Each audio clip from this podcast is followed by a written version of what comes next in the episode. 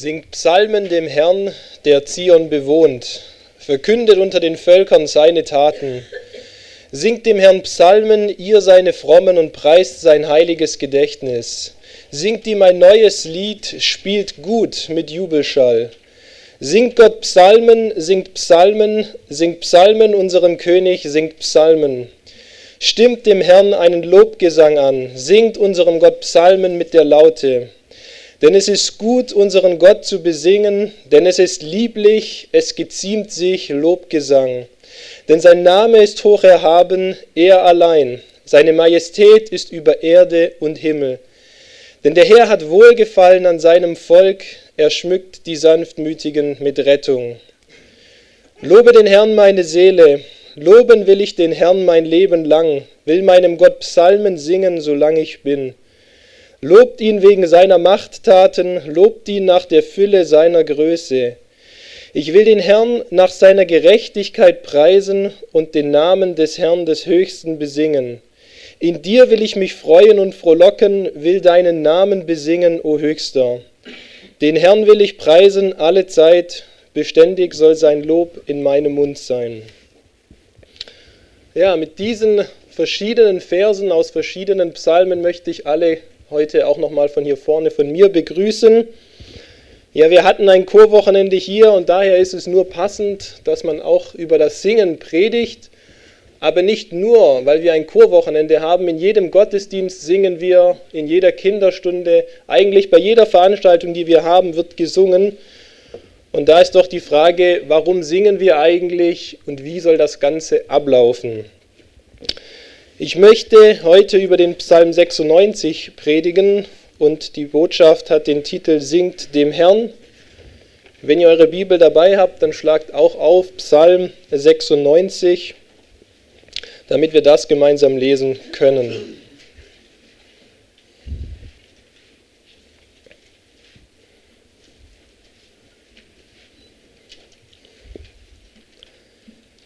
Singt dem Herrn ein neues Lied Singe dem Herrn ganze Erde.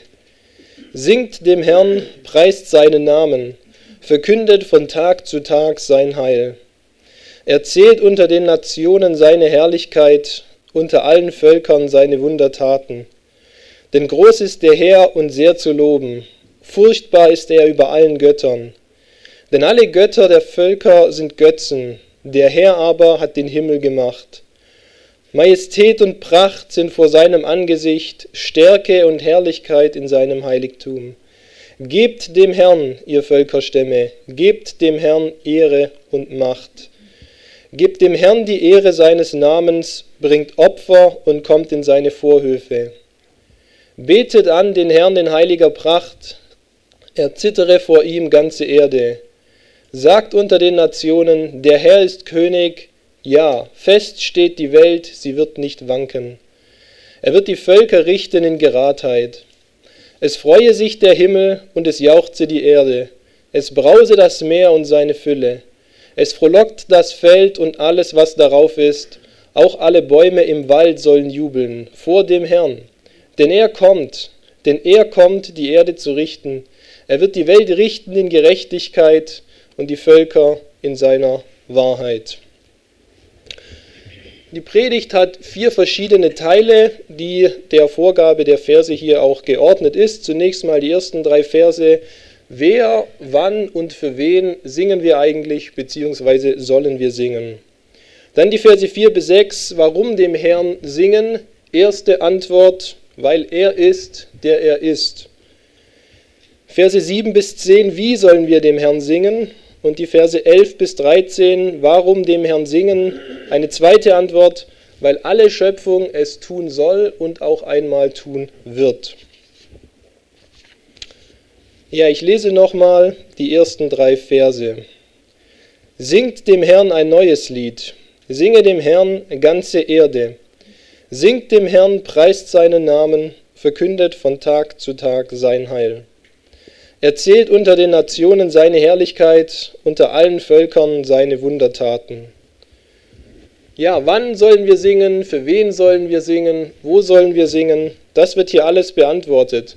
Man kann sagen, jeder soll singen, jeder soll zu jeder Zeit singen, an jedem Ort und für alle Menschen. Es heißt ganz am Anfang, singe dem Herrn ganze Erde. Das heißt wirklich jeder. Es wird nicht näher spezifiziert, nur manche dürfen singen, nur die, die eine tolle Stimme haben, die sich heute besonders angenehm verhalten haben, die sich danach fühlen. Nein, alle dürfen singen und alle sollen singen. Wir sollen auch dem Herrn zu jeder Zeit singen, sofern es uns natürlich möglich ist. Ja, man kann bei der Arbeit vielleicht nicht immer singen, aber wenn wir singen können, dann dürfen und sollen wir dem Herrn auch singen. Es ist hier sehr interessant, dass es nicht nur heißt, wir sollen dem Herrn singen jedem Tag, sondern sogar von Tag zu Tag. Die Nacht ist auch mit eingeschlossen. Nicht nur, wenn die Sonne scheint, nicht nur von Frühling bis Herbst. Es gibt auch hier keine Eingrenzung. Wir alle dürfen und sollen dem Herrn alle Zeit singen. Und auch in Vers 3 lesen wir dann, für wen wir singen sollen. Unter den Nationen sollen wir seine Herrlichkeit erzählen und unter allen Völkern seine Wundertaten verkündigen. Alle Menschen sollen das hören, worüber wir singen. Und wenn wir uns nochmal die Lieder vorstellen, die wir gerade gehört haben, worum es da ging, dann können wir doch wirklich nur sagen, das sollen doch wirklich alle Menschen hören. Warum sollte man jemand ausschließen von dem? Oder warum sollte man so tun, als seien diese Lieder begrenzt, nur für eine Gruppe von Menschen reserviert oder vielleicht zu schön oder zu heilig oder zu fromm für andere? Das, was der Herr getan hat und das, was er tut, davon sollen wir singen. Ja, wir haben ja schon eine Reihe an Anweisungen, wozu wir überhaupt singen sollen. Ja, Lieder haben mehrere Funktionen. Wir können hier lesen vom Singen, vom Preisen, Verkünden, Erzählen, später auch noch von Loben und Anbeten. Wir singen für Gott und wir singen zu seiner Ehre. Das kam mit diesen Liedern, die wir heute gesungen haben, auch sehr schön schon zum Ausdruck. Ja, wir besingen ihn, wie er ist und für das, was er getan hat. Und das ist auch logisch deswegen, dass es hier heißt, wir sollen dem Herrn ein neues Lied singen. Es ist ja nicht nur so, dass Gott drei Dinge getan hat und die hat man schnell erzählt und das war's, sondern je länger man in der Bibel forscht, je länger man sich mit Gott beschäftigt, je länger man mit dem Herrn unterwegs ist, umso mehr erkennt man auch ihn wirklich, wie er ist und die Größe dessen, was er wirklich getan hat. Und wenn wir auch auf uns schauen, merken wir ja auch, wie der Herr uns immer mehr verändert. Am Anfang wissen wir vielleicht wenig, wie wir uns so verhalten sollen, dass es ihm die Ehre bringt. Später wissen wir das mehr und mehr. Unsere Weisheit nimmt zu, unsere Erkenntnis nimmt zu, unsere Motive werden heiliger, unser Lebenswandel auch. Und deswegen kann man immer wieder neue Lieder schreiben, die das neu zum Ausdruck bringen, was wir alles wissen und erfahren haben von der Größe des Herrn. In Matthäus 22, Vers 37 lesen wir einen sehr bekannten Vers. Du sollst den Herrn, deinen Gott, lieben mit deinem ganzen Herzen und mit deiner ganzen Seele und mit deinem ganzen Verstand. Und deswegen ist auch logisch, dass wir immer wieder neue Lieder brauchen. Ich denke, es ist kein Zufall, dass das Buch der Psalmen rein nach der Kapitelanzahl, aber auch von der Länge das längste Buch in der ganzen Bibel ist, voll von Liedern. Es ist übrigens auch, wenn man auf das Große und Ganze schaut, das einzige Buch in der Bibel, das der Heilige Geist inspiriert hat, das sich aber an Gott selber auch richtet. Viele Dinge sind ja an Gott hier gerichtet. Und deswegen brauchen wir immer wieder neue Lieder. Hätten wir nur einen begrenzten Schatz an Liedern, dann würden wir diese alle irgendwann kennen. Alles wäre bekannt. Es würde vielleicht sogar die Gefahr bestehen, dass alles monoton und langweilig wird. Habe ich doch schon hundertmal gesungen, das bewegt mich nicht mehr. Ja, alles, was bekannt ist, wird irgendwann gewissermaßen langweilig und dann besteht immer die Gefahr, dass man es lustlos singt. Und wenn ich ein Lied singe von der Größe des Herrn und eigentlich das gar nicht wirklich meine, dann ist das keine schöne Sache, denn wir sollen den Herrn lieben mit ganzem Herzen, mit ganzer Seele und mit ganzem Verstand. Und in diesem Kontext ist auch vielleicht gut, mal eine Warnung auszusprechen. Es geht nicht darum, dass wir Lieder singen, weil wir halt Lieder singen, Viele Lieder beinhalten auch das, dass wir mit unserem Herzen dem zustimmen, was wir da singen. Wir sprechen nicht nur Tatsachen aus über Gott, sondern wir bekräftigen das. Wir sollen jubeln, wir sollen uns freuen. Und wenn unser Herz nicht mitgehen kann mit dem, was wir singen, dann ist es vielleicht besser, wir singen das nicht. Wir können schlecht davon singen, wie sehr wir den Herrn lieben, wenn wir das momentan gar nicht so wirklich meinen. Ja? Es ist manchmal besser, man singt bei einem Lied nicht mit, als dass man eine Lüge singt. Ja, und sagt, oh Herr, ich finde dich so groß und prächtig und wunderbar, aber eigentlich auch irgendwie nicht. Aber wir dürfen ja dankbar sein, es gibt immer wieder neue Lieder, die bewegen uns immer wieder aufs Neue und wir können tatsächlich mit dem Verstand und mit dem Herzen und mit der Seele und mit all unserer Kraft mitsingen. Und das ist das Schöne. Ja, Teil 2, warum sollen wir überhaupt dem Herrn singen? Die erste Antwort, weil er der ist, der er ist. Ich lese hierzu die Verse 4 bis 6 nochmal. Denn groß ist der Herr und sehr zu loben, furchtbar ist er über allen Göttern. Denn alle Götter der Völker sind Götzen, der Herr aber hat den Himmel gemacht. Majestät und Pracht sind vor seinem Angesicht, Stärke und Herrlichkeit in seinem Heiligtum. Ja, Gott hat wunderbare Eigenschaften. In Vers 4 können wir lesen, Gott ist erhaben über allem. Und es heißt deswegen sogar extra, er ist sehr zu loben. Das ist eine Anweisung. Er ist zu loben pauschal von allen, die müssen Gott loben. Wir müssen Gott loben, ich muss Gott loben. Einfach deshalb, weil er der ist, der er ist. Selbst wenn ich dem nicht zustimmen würde, müsste ich ihn loben. Ja, nicht nur von Menschen ist er zu loben, später lesen wir dann auch noch von der Schöpfung, von dem Himmel, der Erde, Meer und Feld und so weiter und so fort. Selbst sogenannte Götter ja, heutzutage ist nicht mehr modern, wirklich von Göttern zu sprechen, aber es gibt manche Menschen, die werden schon auch vergöttert, die werden sehr hoch angesehen, irgendwelche Stars oder Promis oder wichtige Leute auf der Welt. Niemand ist ausgenommen, weil Gott ist immer noch so viel größer. Ja, eine weitere Eigenschaft Gottes ist, er kann erschaffen. Ich hatte das auch letztes Mal im Glaubensgrundkurs mit den Jugendlichen. Es ist schon interessant. Gott ist der Einzige überhaupt im ganzen Universum, der etwas schaffen kann. Wir können nur verändern. Wir haben irgendwelche Materialien oder wir haben Energie in Form von Wärme oder was auch immer und wir machen irgendwas mit irgendwas und dann kommt irgendwas anderes raus. Aber niemand kann was Neues tatsächlich erschaffen. Nur Gott kann etwas Neues hinzufügen. Alle anderen können nur verändern. Und würde uns Gott nichts geben, dann könnten wir auch nichts machen, ist klar. Hätten wir keine Instrumente, könnten wir schlecht auf Instrumenten Musik machen. Hätten wir keine Stimme, wie wollten wir da singen? Und dann noch in Vers 6 lesen wir von Majestät und Pracht, von Stärke und Herrlichkeit. Und wo können wir das finden? Es ist vor seinem Angesicht, es ist in seinem Heiligtum. Das heißt, wenn sich Menschen fragen, wo kann ich denn wirklich was Majestätisches mal sehen oder erleben?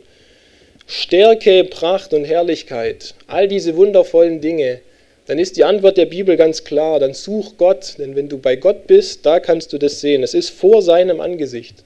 Das heißt, da müssen wir hinkommen, wenn wir das erleben wollen. Ja, das ist wichtig auch in Bezug auf Lieder. Wir besingen Gott als den, der er ist. Er ist der Höchste, der Mächtigste, der Schönste, der Majestätischste und so weiter. Wir können immer die Superlative wählen. Genau deswegen, das lesen wir hier in Vers 4, denn und so weiter und in Vers 5 denn und so weiter. Und das muss auch durch unsere Lieder zum Ausdruck bringen.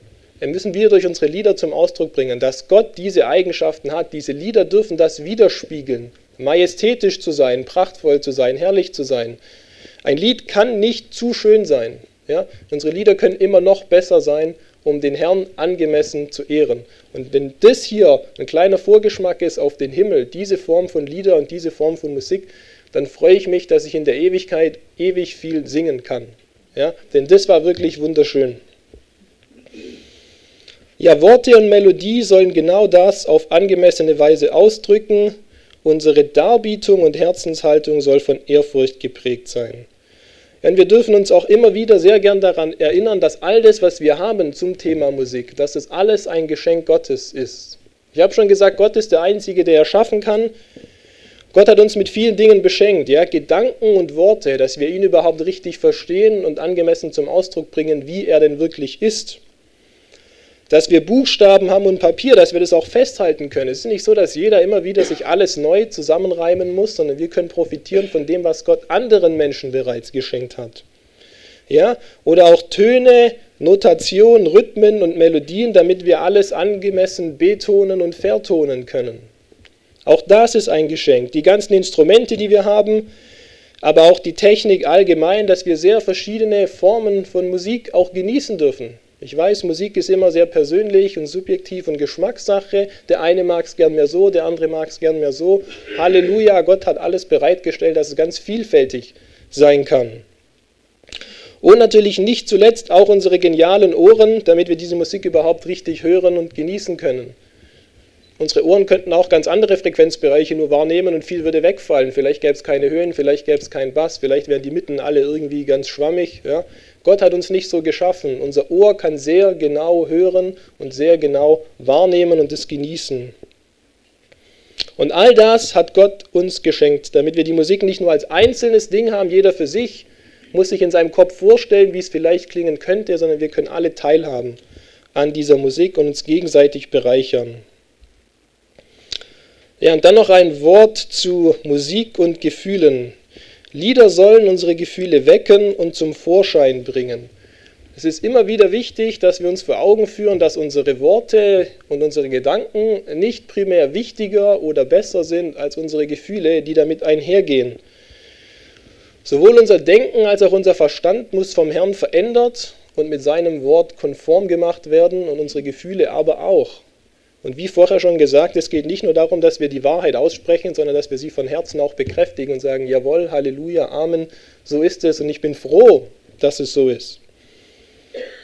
Es wird auch sehr deutlich, wenn wir den Psalm lesen oder lesen oder überhaupt alle Psalmen hernehmen, wir lesen da wenig nüchterne Worte, das ist keine sachliche Abhandlung. Da werden sehr viele Gefühle zwischen den Zeilen zum Ausdruck gebracht. Ja, groß ist der Herr, Majestät bracht, ich habe schon gesagt, es geht um Ehre, ums Preisen, es geht um Wundertaten, es geht um einen König, es geht um die ganze Schöpfung, es geht um Gerechtigkeit und Wahrheit. Das sind Konzepte, die sollen in uns Gefühle auch wecken. Und es ist auch interessant, dass manches an Wahrheit nicht mal in Worten auszudrücken ist. Wir kennen vielleicht diese Begebenheit vom Apostel Paulus, der in den Himmel entrückt wurde und er sagt, er hat dort Dinge gesehen, die einem Menschen nicht gestattet sind auszusprechen. Er hat sehr wohl etwas gesehen, aber er durfte es nicht sagen. Oder in Römer 8 können wir lesen von dem Geist Gottes, der sich für uns verwendet vor dem Thron mit unaussprechlichen Seufzern. Selbst der Heilige Geist drückt manche Dinge nur in Form von einem Seufzen aus. Und in den Psalmen haben wir das auch immer wieder, da kommt dieses Wörtchen Selah vor. Da gibt es unterschiedliche Meinungen, was das ganz genau bedeuten soll, aber die meisten sind sich sehr einig, in welche Richtung das geht. Das heißt, mach mal Pause mit deinem Singen, mach vielleicht auch Pause mit deiner Musik, aber wahrscheinlich eher mach mal Pause mit deinem Singen und hör mal auf die Musik. Denk einfach mal darüber nach. Fühl mal nach, was du da gerade jetzt von dir gegeben hast. Oder bereite dich vor auf das, was vielleicht danach noch kommt. Es ist durchaus möglich, die Größe Gottes nicht nur in Worten zu beschreiben, sondern auch zu fühlen. Ich war im Sommer ein bisschen wandern und ich war manchmal auf einem Berg. Es waren jetzt keine ganz hohen Berge, aber sie waren höher als das, was ich hier vom Schwarzwald kenne. Und wenn man die Aussicht sieht auf die Schöpfung unten und man ist da oben, das ist schon ein gewisses Gefühl von Größe. Und da nehme ich schon sehr deutlich wahr, wie schön der Herr alles geschaffen hat, wo die Flüsse fließen, wo die Wälder sind und so weiter. Und das kann durch Lieder auch geschehen. Ja? Man kann nicht jeden Tag auf einen hohen Berg wandern, außer man wohnt vielleicht in den Alpen, aber man kann jeden Tag Musik hören. Dank der modernen Technik kann man wirklich jeden Tag fast beliebig viel und beliebig schöne Musik hören. Genau, also Gefühle sind auch ganz wichtig. Kommen wir zum dritten Teil. Wie sollen wir dem Herrn singen? Ich lese nochmal die Verse 7 bis 10. Gebt dem Herrn, ihr Völkerstämme, gebt dem Herrn Ehre und Macht. Gebt dem Herrn die Ehre seines Namens, bringt Opfer und kommt in seine Vorhöfe. Betet an den Herrn in heiliger Pracht, erzittere vor ihm ganze Erde. Sagt unter den Nationen, der Herr ist König, ja, fest steht die ganze Welt, sie wird nicht wanken. Er wird die Völker richten in Geradheit. Ja, unsere Lieder, sie sollen Gott groß machen. Die sollen nicht uns groß machen oder unsere Musik, wie wir singen oder wie wir spielen, sondern die sollen Gott groß machen. Und wir sollen ihm das zusprechen, was ihm gebührt. Eben das Angesprochene. Majestät, Herrlichkeit, Macht, Ehre und so weiter. Gott ist so, also singen wir auch so, dass das rüberkommt. Und da müssen wir ein bisschen auf die Balance achten. Wir dürfen nicht nur uns unsere Lieblingseigenschaften, unsere Lieblingslieder raussuchen, die manches von Gott besingen und anderes ein bisschen verschweigen, sondern wir sollen nicht nur von seiner Liebe und seiner Treue und seiner Gnade und so weiter singen, seiner Fürsorge, seinem Erbarmen, sondern wir dürfen sehr wohl auch andere Dinge besingen. Hier am Ende kommt es zum Beispiel auch, er wird die Völker richten in Geradheit oder später sogar noch in seiner Wahrheit. Auch das dürfen wir besingen, Gottes Gericht, denn es schafft Gerechtigkeit und Gerechtigkeit ist gut. Ja, auch sein Zurechtweisen oder auch sogar seine Rache. Ich habe ein bisschen drumherum gelesen, welche Psalmen stehen da noch so außenrum. Muss man gar nicht weit schauen. Psalm 94, da liest man etwas. Ich weiß nicht, ob ich jemals darüber schon ein Lied gesungen habe. Äh, ich kenne jedenfalls ein Lied darüber. Aber in Psalm 94, Vers 1 lesen wir von Gott der Rache. Herr, Gott der Rache, strahle hervor Erhebe dich, Richter der Erde, vergilt den Hochmütigen ihr Tun. Auch das ist ein Lied, auch das wurde vom Heiligen Geist inspiriert. Auch so etwas darf man besingen. Es geht nicht nur darum, sich manches rauszusuchen und in Gefahr zu laufen, den, unseren Herrn falsch zu repräsentieren und so zu tun, als gäbe es nur manches, was lobenswert wäre. Und dann gibt es noch so ein paar andere Eigenschaften, über die singen wir nicht so, weil ja, irgendwie, die sind nicht so uns geheuer. Oder vielleicht mögen uns die Menschen noch nicht, wenn wir das auch aussprechen. Ja, zum Vers 8, da lesen wir von Opfern. Unsere Lieder sollen etwas Kostbares sein.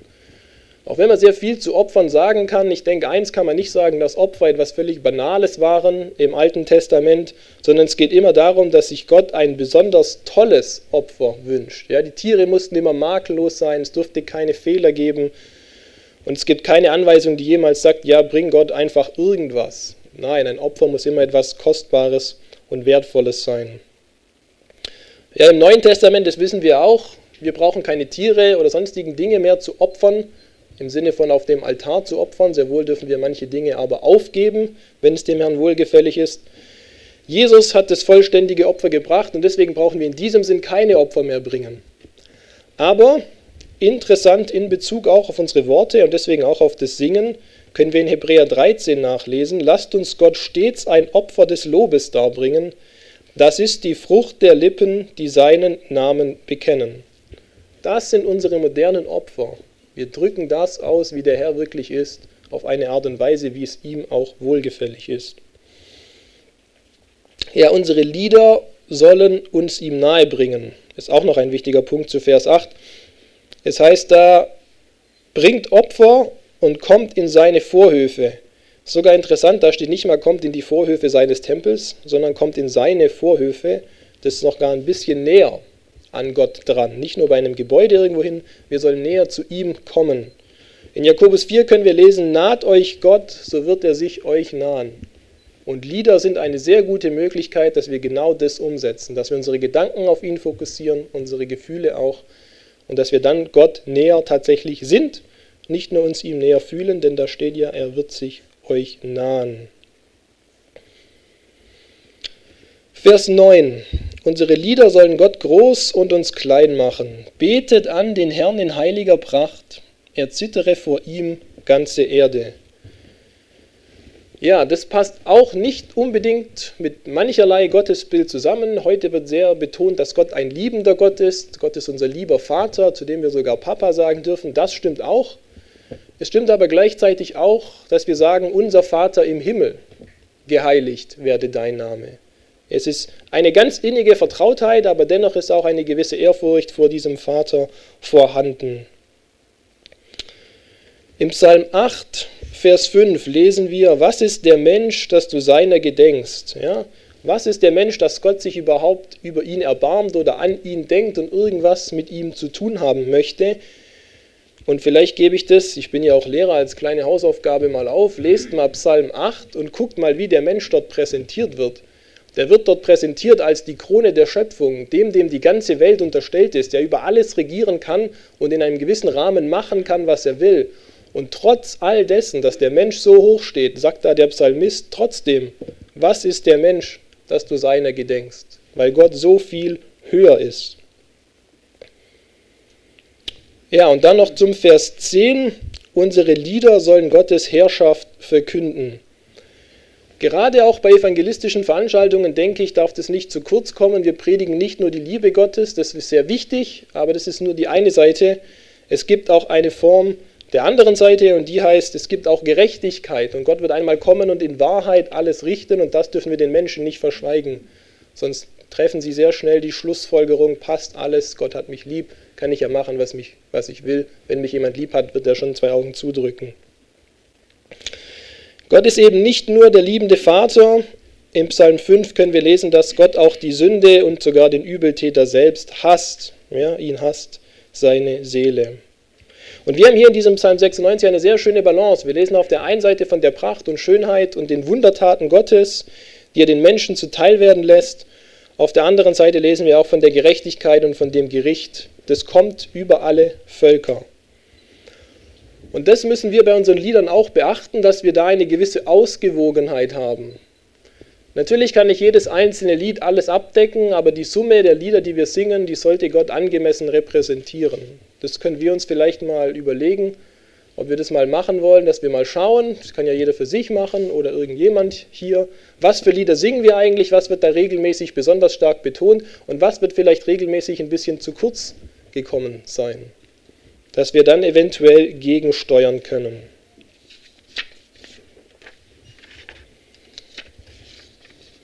Ja, und dann nochmal ein Wort zu Vers 7 und 8. Es geht darum, dem Herrn diese ganze Ehre und die Macht und die Opfer zu geben, nicht uns. Unsere Lieder sind kein Selbstzweck, habe ich mir aufgeschrieben. Wir, sind, wir singen nicht primär, weil es schön klingt oder weil wir uns dabei toll fühlen, wir singen nicht von unserer Liebe und Treue als Selbstbeweihräucherung. Ja, das ist wirklich wahr. Wir singen über Gott und was er getan hat. Wir lesen hier, singt dem Herrn, preist seinen Namen, verkündet sein Heil, erzählt von seiner Herrlichkeit, seinen Wundertaten, gebt dem Herrn Ehre, Macht, Opfer, betet an den Herrn. Es geht immer und immer wieder nur um den Herrn. Wir singen zu seiner Ehre und nicht etwa deshalb, weil wir irgendwie toll wären, gerade weil wir so schön singen. Natürlich dürfen wir auch von uns singen und unserer Einstellung und wie wir reagieren auf das, was wir über Gott erfahren. Äh, in den Psalmen liest man das ja auch häufig, da geht es manchmal sehr viel um den Psalmisten selber. Aber wenn wir diese Psalmen lesen, dann fällt uns sehr schnell auf, was das Gottesbild ist, das uns vorgestellt wird und das Menschenbild, das wir da sehen. Ja? Der Mensch wird in der Regel nicht als so toll dargestellt. Das ist fast in jedem Psalm so eigentlich. Ja, auch Psalm 23, der Mensch braucht immer Hilfe. Oder wo David seine Sünde bekennt ja, und sagt, ich brauche ein neues Herz, einen neuen Geist. Oder wo über die Feinde gesprochen wird. Immer wieder geht es um die Feinde, um die Übeltäter, um die, die Böses tun und so weiter. Deswegen, wenn wir über Menschen singen, dann müssten wir eigentlich in diese Richtung die Dinge betonen. Deswegen singen wir lieber über Gott, dann dürfen wir das andere zum Ausdruck bringen. Ja, und nochmal, es geht nicht darum, dass wir irgendwelche Lieder singen, sondern das, was wir singen und wie wir das singen und welcher Herzenshaltung wir das singen, ist alles sehr, sehr wichtig. Es ist nicht irrelevant. Wir lesen an einer anderen Stelle, Gott ist ein eifersüchtiger Gott und er möchte zu Recht die Ehre für sich, nicht für uns. Ja, und deswegen, wenn wir über Gott singen und das, wie er ist und was er für uns getan hat und für uns tut und für uns noch tun wird, dann können wir immer loben und preisen. Denn das stimmt immer. Egal wie gut ich mich fühle, egal wie schlecht ich mich fühle, egal wie treu ich war, wie ich mich an Gottes Geboten orientiert habe oder nicht, Gott ist trotzdem groß und herrlich und prächtig und möchte mir all das auch zuteil werden lassen. Seine Liebe, seine Treue, seine Gnade, seine Fürsorge und so weiter. Und deswegen, wie die Vanessa auch schon gesagt hat, was macht man, wenn man sich nicht so gut fühlt? Man kann Gott dennoch preisen für den, der er ist. Ja? Seine Herrlichkeit und seine Gnade, die gilt, auch wenn wir es nicht unbedingt immer gleichermaßen wahrnehmen oder erleben. Gut, und dann noch zu den letzten drei Versen. Ich lese auch diese nochmal vor, Verse 11 bis 13. Es freue sich der Himmel und es jauchze die Erde, es brause das Meer und seine Fülle. Es frohlockt das Feld und alles, was darauf ist. Auch alle Bäume im Wald sollen jubeln vor dem Herrn. Denn er kommt, denn er kommt, die Erde zu richten. Er wird die Welt richten in Gerechtigkeit und die Völker in seiner Wahrheit. Ja, warum singen wir dem Herrn? Auch weil die Schöpfung es soll, die ganze Schöpfung, und da gehört der Mensch auch dazu, und weil die ganze Schöpfung es auch einmal tun wird. Ja, es ist interessant, es ist hier zwar mehrmals die Anweisung, es freue, es jauchze, es brause, aber mindestens einmal haben wir auch hier die Aussage, dass das bereits schon geschieht. Es frohlockt das Feld und so weiter und so fort. Und zwar nicht, wenn er kommt, sondern denn er kommt. Auch jetzt schon dürfen wir jubeln für das, was erst noch in Zukunft Gott tun wird. Ja, der Mensch hat die Sünde und den Fluch gebracht, nicht nur auf sich, sondern auch auf die Schöpfung. Das können wir ganz am Anfang in der Bibel nachlesen. Aber Gott wird eines Tages beides weg hinwegnehmen, den Fluch über den Mensch und den Fluch auch über die Schöpfung. Der Gottes Plan ist nicht die Zerstörung des Menschen für seine Vergehen, sondern Gottes Plan ist primär die Rettung des Menschen. Das ist es, woraufhin er arbeitet. Die Erlösung des Menschen steht im Vordergrund und das gilt auch für die Schöpfung.